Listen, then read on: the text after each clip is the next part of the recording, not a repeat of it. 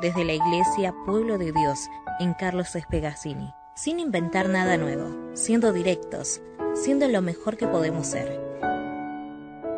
Porque se trata de ser simples, honestos. Te brindamos este espacio, desde el púlpito. Porque lo más simple es escuchar. Luego sentimos. Este es el espacio directo para un mensaje simple. Porque ya no hay diferencia de nacionalidad, ni de clase social, ni de sexo. Porque todos somos uno en Cristo Jesús. Vení a vivir el Evangelio juntos.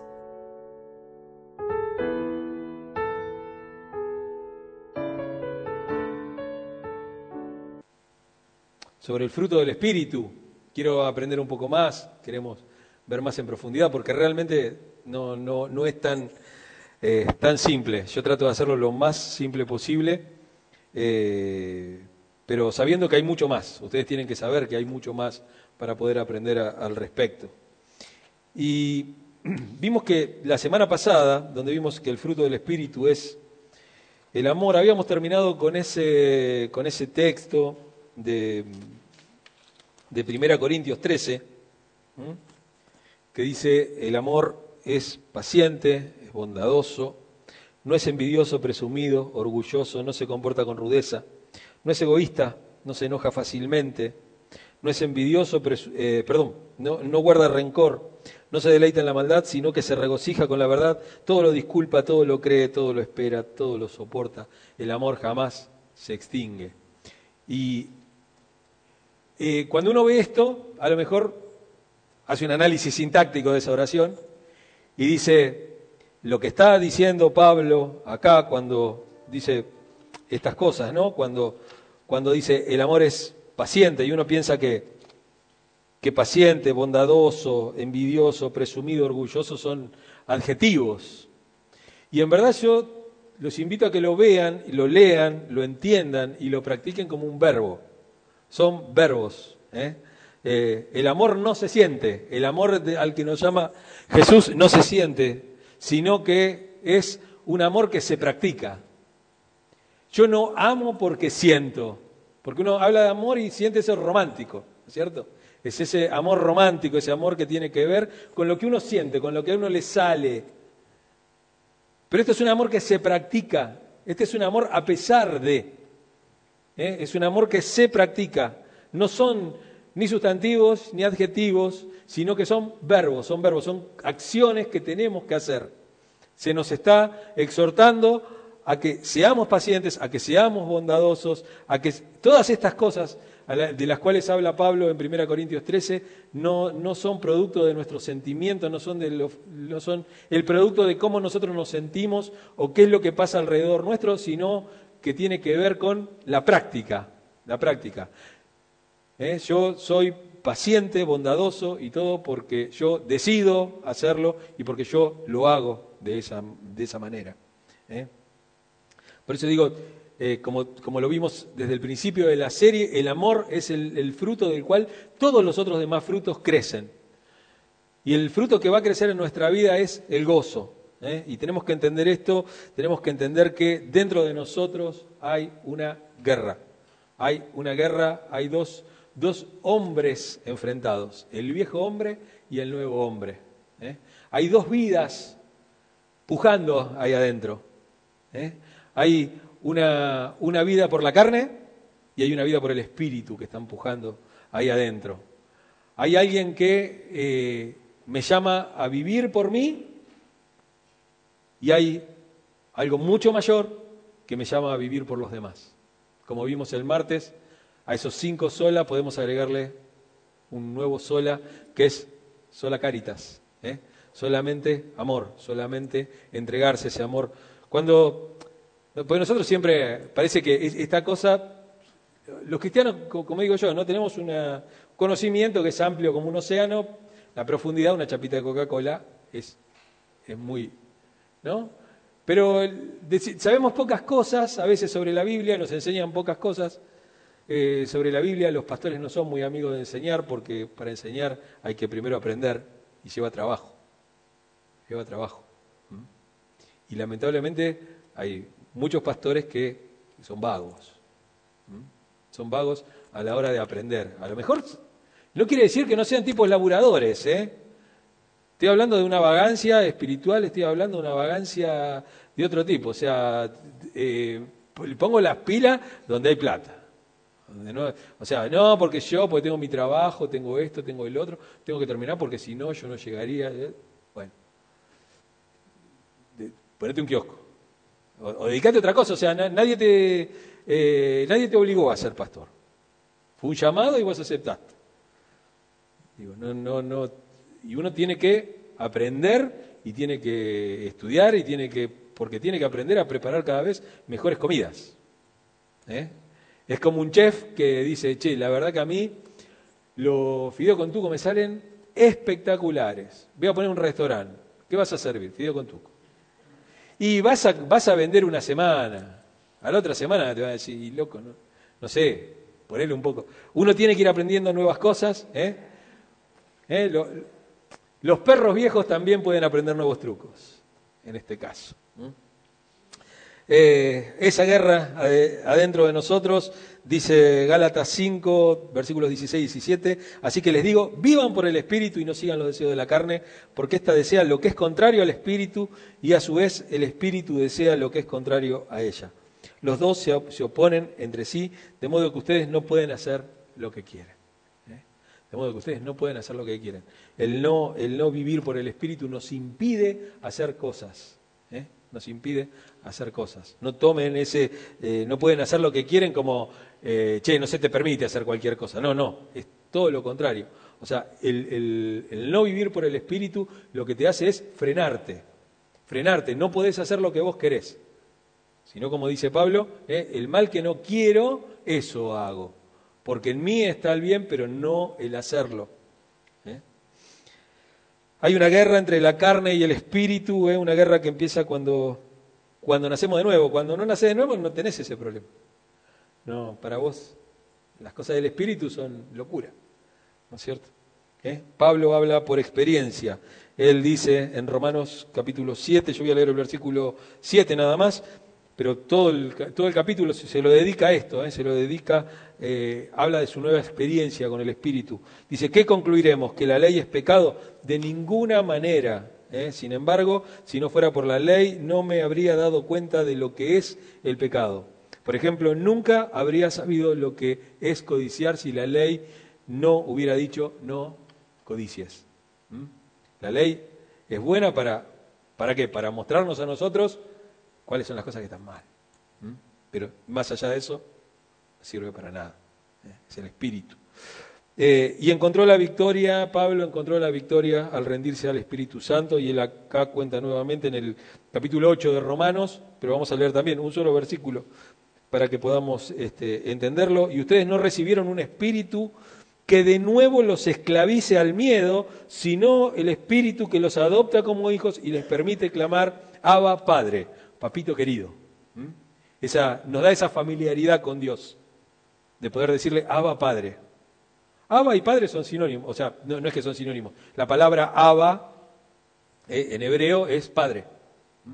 Pero cuando se juntan estas dos palabras, eh, lo, que, se da es, una cosa de intimidad, de, padre e hijo, eh, que tiene que ver más incluso con la madre que con los con el Padre. Lo que pasa es que, bueno, en una cultura machista, Dios es hombre, Dios es masculino. Pero en la, en la Biblia tenemos cientos de imágenes en las cuales Dios es femenino. ¿Eh? Cuando habla de la gallina que junta sus polluelos, es una imagen femenina. ¿No es cierto? Cuando habla de que eh, puede, puede, una mujer este, eh, despreciar al hijo de sus entrañas. ¿eh? ¿Puede despreciarlo? Bueno, sí, puede. Aunque sea raro, puede. Dios no, no puede hacerlo, o no quiere hacerlo, o Él ha decidido no, no, no hacerlo. Y lo segundo que quiero para la introducción es que consideremos el fruto del Espíritu. ¿eh? El fruto del Espíritu es amor. Ya lo hablamos en el sermón anterior, esto, ¿no? Eh, y ahora vamos a ver el fruto del Espíritu es gozo. Y esto que le decía hoy, gozo o alegría. Y muchos dicen, no, una cosa es estar alegre y otra cosa es estar gozoso. Y lo que vemos en la Biblia, lo, que se ve si uno la estudia, no hace falta que uno sepa hebreo, ni que la lea directamente del hebreo, eh, sino que uno lo puede ver eh, aún en el castellano, en las, eh, la poesía hebrea no es, no es una poesía como la que tenemos nosotros. Nosotros tenemos una poesía por rima, ¿no es cierto? La, la poesía hebrea es por contraste, por contraste o por eh, paralelo o por rimas de pensamiento. Vamos a ver un texto, Proverbios 11.10, y acá también habla del gozo y de la alegría. Dice, cuando los, justos prosperan, la ciudad se alegra. Cuando los malvados perecen, hay gran regocijo. Son dos ideas que riman, ¿eh? que riman dentro de la poesía hebrea, se, comparan, ahí se llama paralelismo esto que se provoca, y fíjense, tanto la ciudad se alegra como gran regocijo están eh, puestos como sinónimos, porque son las dos ideas. Proverbios 11.10. Creo que está ahí, ¿no? ¿No? ¿No está? Bueno. Proverbios 11.10. ¿eh? Cuando los justos prosperan, la ciudad se alegra. Cuando los malvados perecen, hay gran regocijo. ¿eh? Regocijo y alegría son sinónimos en este caso. Vayamos al, sermón en sí propio. Eh, quiero que veamos hoy cuatro puntos, porque no me entraron en tres. Había uno que no sabía dónde meterlo. Entonces hice cuatro puntos. ¿eh? Pero quiero que veamos con respecto al gozo, el gozo de la salvación, ¿eh? el gozo de una vida fructífera, el gozo de hablar con Dios, ¿eh? el gozo de la oración. Y lo último es el gozo que lleva a otros a Cristo, el gozo de llevar a otros a Cristo. Dice el Salmo 51, 12, devuélveme la alegría de tu salvación, que un espíritu de obediencia me sostenga. Y acá pone las dos cosas, pone la alegría, la salvación y la obediencia. ¿Eh? Como, como, cuestiones que no hay una sin otra, no hay una sin otra. ¿Eh? Si la alegría verdadera, auténtica, el gozo auténtico procede de la salvación y aquel que ha experimentado el gozo, la alegría de la salvación, tiene que ser una persona obediente. No obediente al pastor, a los caprichos de, las personas, al capricho de la religión, sino a, eso profundo que hay dentro de cada, de cada, uno de los creyentes, el espíritu eh, que, nos, que, nos, lleva a, practicar el bien y a practicar eh, el amor. Cuando David escribe este salmo, este es un salmo de, David del 51, eh, este, tenía el corazón acongojado. Él había pecado contra Dios, eh, había perdido el gozo, había perdido, este, había sido desobediente y eso lo llevó a perder la alegría, la alegría de la salvación. Se siente en falta, se siente, se siente mal delante de Dios y él pide eso. Él había perdido el gozo de la salvación, pero anhelaba con todo su corazón volver a obtenerla. El gozo de conocer que los pecados están perdonados. ¿eh? Ese también es otro nuestro gozo. Primera Juan, capítulo 1, verso 7. No sé si yo los puse acá. Algunos pueden estar, otros no pueden estar. La verdad que lo terminé esta mañana de hacer el power y a lo mejor hubo cosas que quedaron sin poner porque no tenía tiempo. Si no, no llegaba, no llegaba a la reunión. Como les dije, ayer tuve un día malo, así que no, no, este, la prédica estaba, lo que no tenía ganas era de, hacer el PowerPoint. Este, el gozo de conocer que los pecados están perdonados, Primera Juan, capítulo 1, verso 7 dice, pero si vivimos en la luz, así como Él está en la luz, tenemos comunión unos con otros y la sangre de su Hijo Jesucristo nos limpia de todo pecado. ¿Eh? La aclaración acá, el tema de la sangre, ¿no? La sangre de Cristo, ¿no? O esa cosa de hablar de la sangre como, como, una, una muletilla o como un amuleto o como un conjuro, ¿no? Hablo no, no, lo que quiere decir esto, la sangre es la muerte. La muerte de Cristo. Yo sé que mis pecados fueron pagados por la muerte de Cristo. Nadie, nadie dice, por la sangre de Cristo, me cubro con la sangre de Cristo. De hecho, es, es algo negativo es algo negativo y en la Biblia se ve con un aspecto totalmente negativo.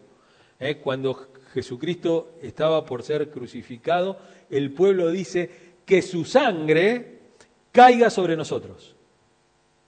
¿Eh? O sea, nosotros somos los culpables de la muerte. Sí, échenos la culpa de que nosotros lo matamos. ¿Eh? Que su sangre caiga sobre nosotros. Si supieran lo que estaban diciendo. Por eso Jesús dice, perdónale, porque no saben lo que hacen. No tienen ni idea. No tienen ni idea. ¿Mm?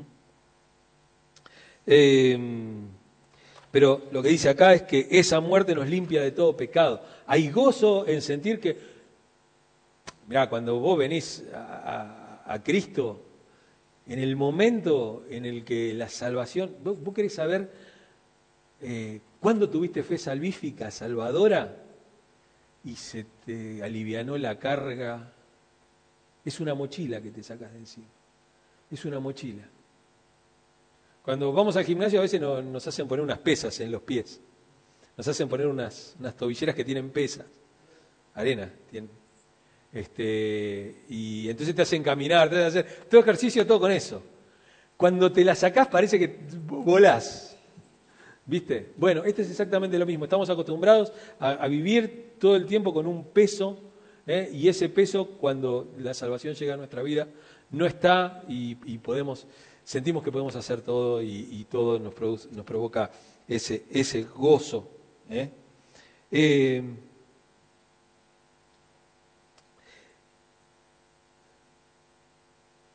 el gozo de ser un hijo de, Dios. El gozo de ser un hijo de Dios.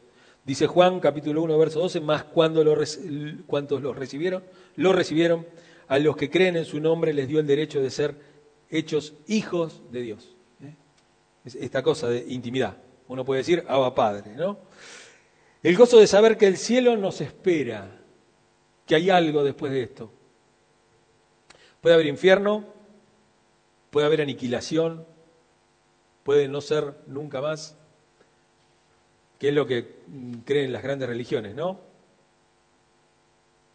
Y digo, digo las grandes religiones y algunas sectas, por ejemplo, como los testigos de Jehová, que creen en la aniquilación, no, no creen en el infierno, creen en la aniquilación. Creen que vos te morís y si no estás, no sos un testigo de Jehová, eh, desapareces. ¿No es cierto? Pero, pero sea como sea, sea como sea, eh, el infierno sea un lugar real, sea un lugar de lo que sea, lo que sea, eh, el cielo es real, nos espera, nos espera algo glorioso del otro, del otro lado. Nos espera algo glorioso, dice Pablo en Filipenses capítulo 1, versos 21 al 23. Dice, porque para mí el vivir es Cristo y el morir es ganancia. Ahora bien, si seguir viviendo en este cuerpo representa para mí un trabajo fructífero, ¿qué escogeré? No lo sé. ¿Eh? Me siento presionado por dos posibilidades. Deseo partir y estar con Cristo, que es muchísimo mejor. Fíjense que Pablo no dice acá me quiero morir. Lo que dice Pablo, yo sé que lo que me espera es mejor, pero él dice, si seguir viviendo en este cuerpo representa para mí un trabajo fructífero, ¿qué escogeré? No lo sé. Una vida llena de gozo produce esto, que mi vida, mi vida es fructífera. Mi vida es fructífera y eso me hace querer seguir viviendo. ¿Por qué algunas personas quieren morirse?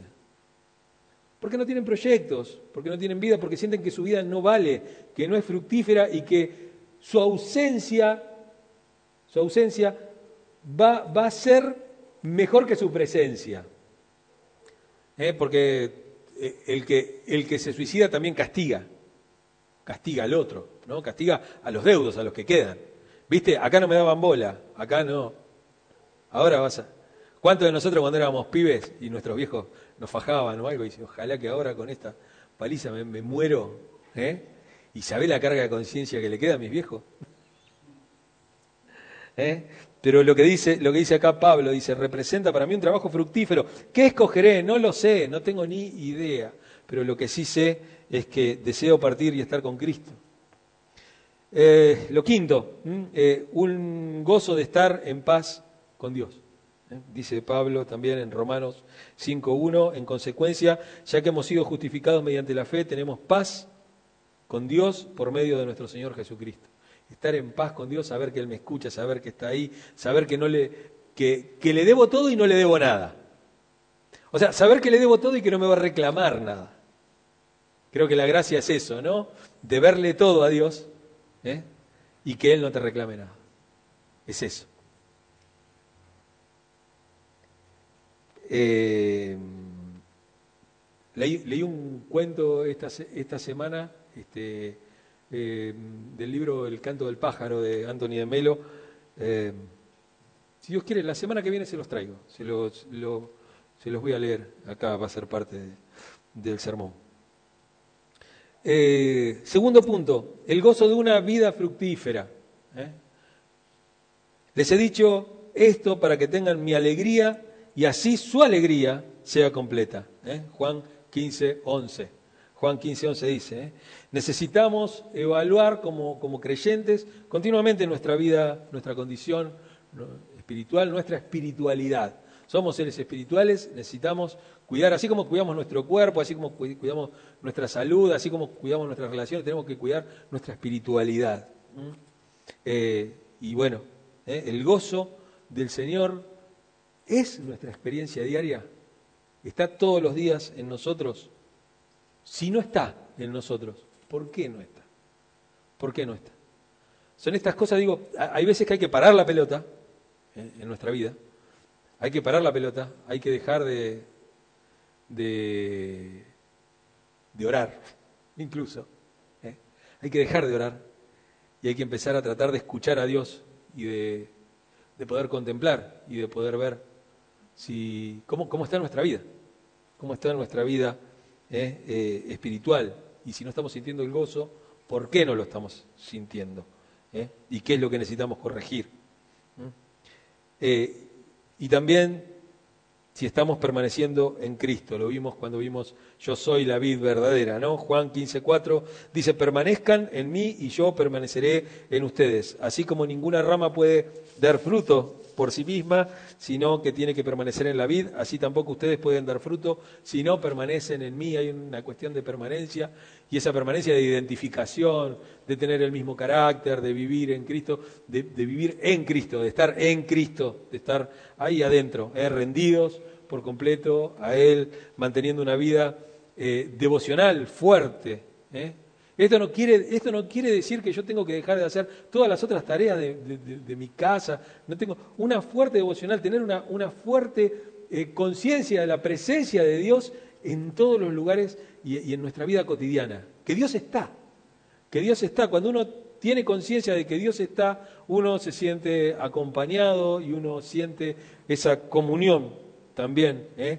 Eh, nutriéndonos también con la palabra de Dios, la palabra de Dios como vimos la otra vez, no por osmo, sino porque tengo contacto con la palabra, mi vida va a cambiar, sino leyéndola, eh, reflexionando, poniéndola en práctica y que eso se vaya haciendo algo dinámico en mi vida, la palabra de Dios como algo dinámico en, mi vida, eh, y confesando todos nuestros pecados conocidos y los que no conocemos también.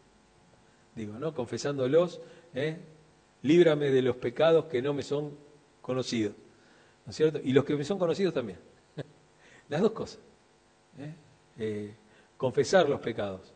Entender, no, esto que estoy haciendo está mal. Por más que uno después vaya y meta la gamba de vuelta, digo, pero entender eso, entender que estoy mal. Este, esto que estoy haciendo está mal.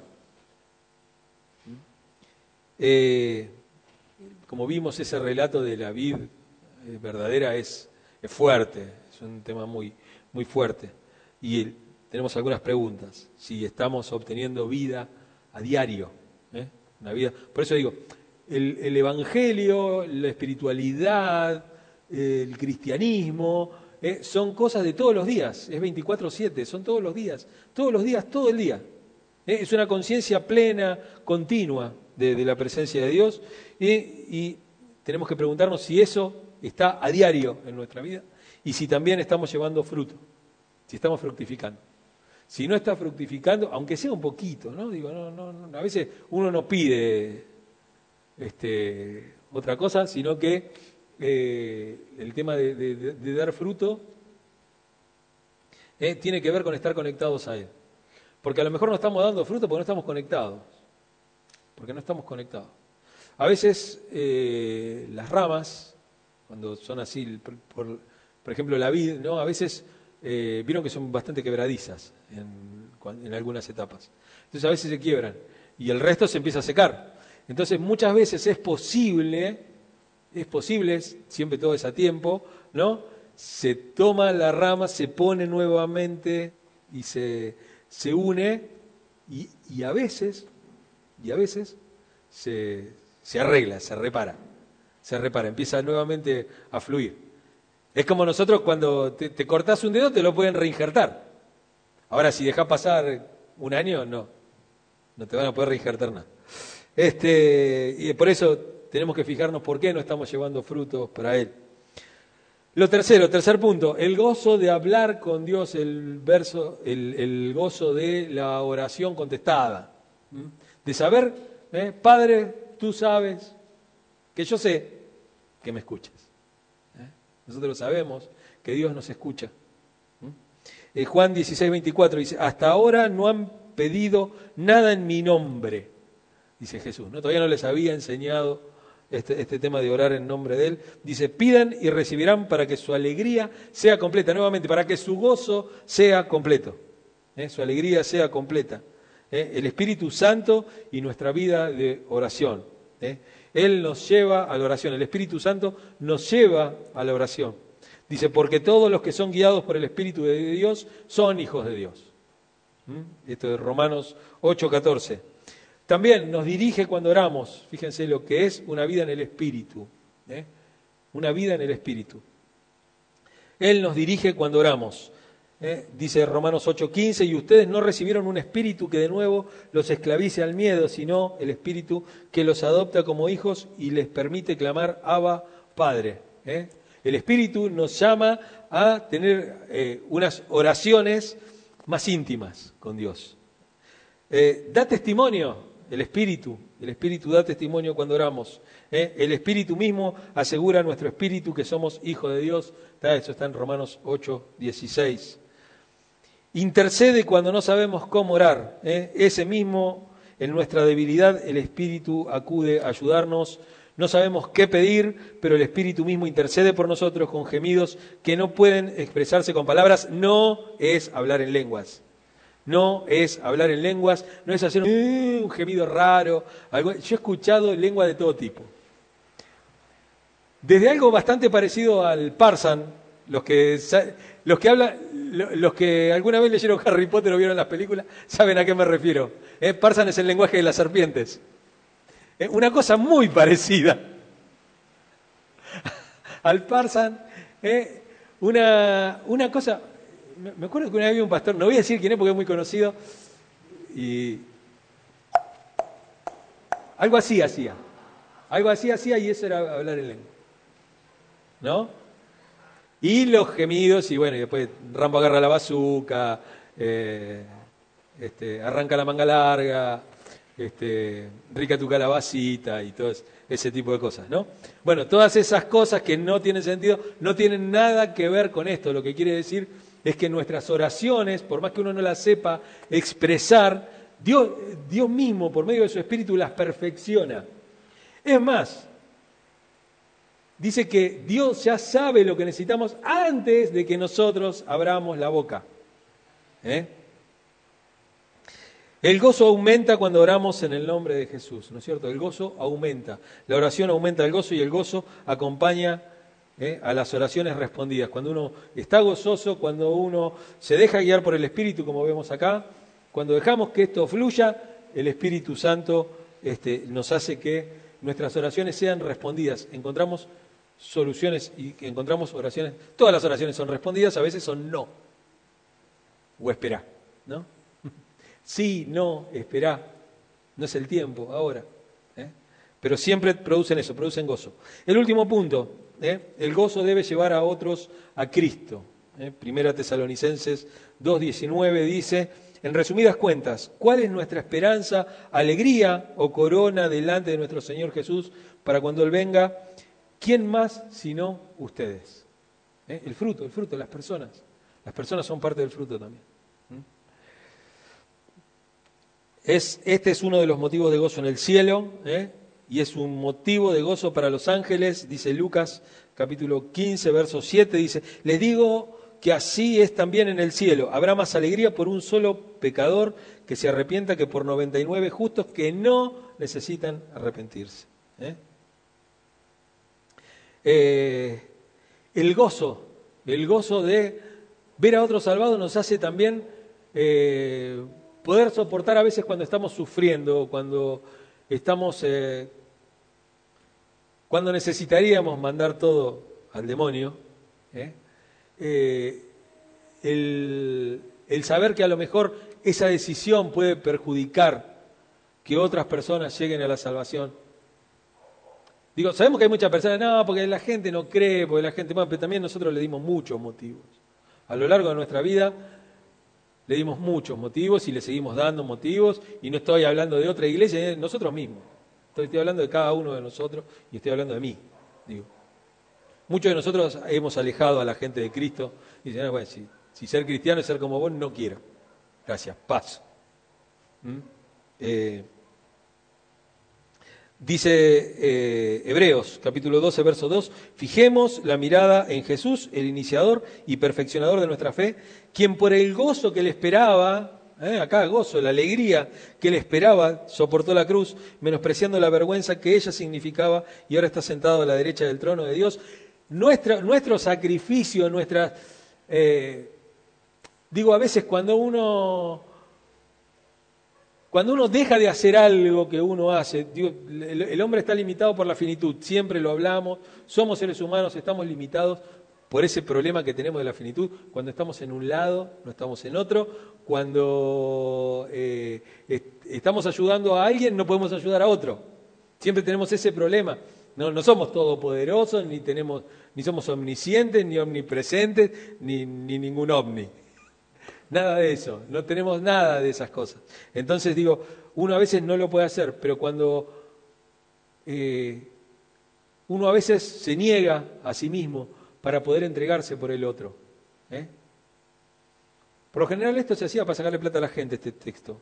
Se utiliza o, se utiliza este tipo de, cosas, ¿no? Como, bueno, usted eh, no haga esto y ponga la plata en la iglesia. Pero digo, a veces no tiene nada que ver con eso, a veces sí, a veces no. Este, son cosas que uno evalúa a lo largo de la vida, pero digo, en, lo simple, en lo de todos los días, a veces es, che, a lo mejor este mes nos ajustamos un poquito, pero le damos una mano a aquel que está necesitando, aquel que está necesitando. ¿eh? Eh, no hagamos como pasa a veces, ¿no? Eh, en, las, en las empresas o en... Estoy hablando más que nada de la, la, pyme y la, un poquito más arriba tampoco, ¿no? Porque hay muchos tipos que el viernes se borran, ¿eh? se llevan toda la plata de vacaciones para comprar el último iPhone al hijo y todo dejan a todos los empleados sin cobrar, ¿no es cierto? Y, a lo mejor hay alguien que está pasando necesidad. Cuando la Biblia es bien clara, no le niegues, no le retengas el salario al obrero porque es lo único que tiene, porque es lo único que tiene y él depende de eso, pero también nosotros, nosotros, ¿cuántas cosas hay en nuestra vida que son cosas superfluas y que podrían servir para ayudar a otros, a otros? A un hermano, a un primo, a un vecino, a un amigo, al que quiera. Pero esto es lo que dice Jesús, ¿no? Dice, por, por el gozo que le esperaba, por el fruto, por el fruto de ver las personas que iban a ser salvas, ¿eh? él soportó la cruz, soportó la cruz. Y el círculo bendecido del gozo. ¿eh? Hay un círculo, un círculo perfecto. ¿eh? Dice, la vida llena del espíritu y, gozo produce convertido. ¿eh? Una persona gozosa, una persona alegre, llama a las personas. Llama a las personas. Tipo amargado, no, no llama a nadie. el gozo, el gozo del Señor es la fortaleza de mi vida. Ah, bueno, menos mal, menos mal. ¿Y el gozo del diablo cómo es? ¿No es cierto? Claro. Eh, y ver el fruto del testimonio incrementa el gozo. Cuando uno tiene el gozo, tiene alegría y ve que eso tiene... Es como, viste, cuando vas al gimnasio, cuando vas al gimnasio y empezás a ver que adelgazaste un par de kilos, que estás un poco mejor o que tenés más fuerza, todo, eso te da ímpetu para seguir haciéndolo. ¿Eh? Y, esto es lo mismo, cuando vos ves que lo que vos haces produce fruto, eso va también a incrementar el gozo. Es un círculo virtuoso, se, se comporta en eso. Vamos a concluir. El gozo producido por el Espíritu no lo podemos producir nosotros mismos. ¿Mm? Nuevamente, es algo que se viene repitiendo en todos los puntos, en, en cada fruto. ¿no? no lo producimos nosotros, es algo que lo produce el Espíritu. ¿Eh? Procede de dentro, de dentro de uno, ¿eh? y no depende de las circunstancias. No depende de las circunstancias. No es, che, hoy, la economía del país está. Hoy la bolsa, el Dow Jones este, abrió en alza. Hoy tengo gozo. Hoy voy a fructificar. No. Eh, el Merval cayó tres puntos. Hoy no tengo fruto. No, el fruto del Espíritu es a pesar de las circunstancias. Y el Espíritu Santo está dentro de cada uno de nosotros, provocando, empujando eso. Por eso nosotros tenemos que cesar de entristecer al Espíritu Santo. Tenemos que dejar de entristecer al Espíritu Santo. Dice Efesios 4:30, no agravien al Espíritu Santo de Dios con el que fueron sellados para el día de la redención. No lo entristezcan, no lo entristezcan. Él está empujando, no lo tires a un costado, no lo dejes ahí y diga, no, mira, vos quédate ahí porque tenés poder. ¿Cierto? Sino que dejemos que el Espíritu realmente pueda hacer la obra, ¿eh? dejemos de apagar el Espíritu ¿eh? de apagar el espíritu, dice Primera Tesalonicenses, Tesalonicenses ¿eh? 5.19, no apaguen el espíritu, no apaguen el espíritu. El espíritu se puede apagar, puede apagar, como esas brasitas, viste, que si no le das, ¿cierto? Y una de las, de las cuestiones de, poder eh, encender también el espíritu tiene que ver con la comunión tiene que ver con, con, esta, con esta comunión que tenemos entre todos. Si vos agarrás aquellos que hicimos asado o que tenemos este, una, una, digo tenemos, no sé por qué, yo no tengo este, chimenea o alguna cosa por el estilo, digo, cuando uno, pero sí hago asado, entonces, cuando uno deja un par de brasitas al costado, se apagan, pero si uno las arrima nuevamente al fuego, se vuelven a encender, ¿no es cierto? Entonces, el espíritu cuando estamos en comunión, se enciende, se enciende. Si uno está apartado, si uno está allá, se apaga, se apaga. Y que experimentemos el gozo del Espíritu. Es algo a experimentar. La palabra de Dios no solamente es algo que se estudia, no es algo eh, que, que se cuenta o que se practica en el sentido de los rituales, de, las cosas de iglesia, sino que es algo que, se vive y se experimenta. Hay experiencias con el Espíritu. Hay experiencias propias con el Espíritu. ¿Mm? Eh, decía otro de los cuentos de Antonio Mele, pues son, son, muchos cuentos, son cuentos cortitos. Eh, decía que uno, que, un, alumno le preguntaba al maestro, este, quiero conocer, eh, como era un, cuento, un cuento este, de estos zen, ¿no? de estos cuentos más orientales, decía, bueno, ¿cómo puedo encontrar el zen? En nuestro caso sería cómo podemos encontrar el espíritu, cómo podemos encontrar a Dios, cómo podemos experimentar a Dios. Y él decía, eh, ¿viste ese árbol? Sí. ¿Y qué viste? Un árbol, dijo él. El día que veas un milagro en ese árbol, ahí habrás alcanzado a comprender a Dios. El día que veas en la naturaleza, en las cosas de todos los días, el milagro, el milagro está ahí. El milagro es todo eso, todo eso que se produce mientras nosotros estamos pensando en otra cosa. Mientras nosotros estamos aquejados por las circunstancias de la vida, los problemas, todo lo que... Es eso, es eso, el milagro de la vida, el milagro de nuestra vida. Pasa delante nuestro todos los días, a toda hora. Y vos estás pensando en la boleta de la luz. Lo cual no quiere decir que eso va a hacer que la boleta de la luz desaparezca, no va a desaparecer. Eso no quiere decir que el cáncer desaparezca, que la enfermedad desaparezca, que el dolor desaparezca, que las relaciones se mejoren. No quiere decir absolutamente nada de eso. La Biblia no promete eso, Dios no promete eso. Lo que nos, lo que nos promete es que si vos te animás a ver el milagro de la vida, el milagro de lo que te rodea, si vos te sentís parte de la creación, si vos te sentís parte de Dios, si vos estás en Cristo, si Cristo está en vos, si vos dejás trabajar al Espíritu en tu vida, entonces tu vida va a fructificar y va a dar alegría. Te va a dar alegría, vas a estar alegre, vas a estar feliz, vas a estar contento, vas a estar eh, gozoso, gozoso, a pesar, a pesar de Dijo Mefiboset cuando lo invitaron a la casa del rey, no valgo más que un perro muerto. Ni siquiera un perro vivo se creía el tipo. Un perro muerto. ¿Eh? Somos seres humanos, estamos vivos. Hoy es el día que hizo el Señor, nos alegraremos en Él, como dice el salmista. Amén.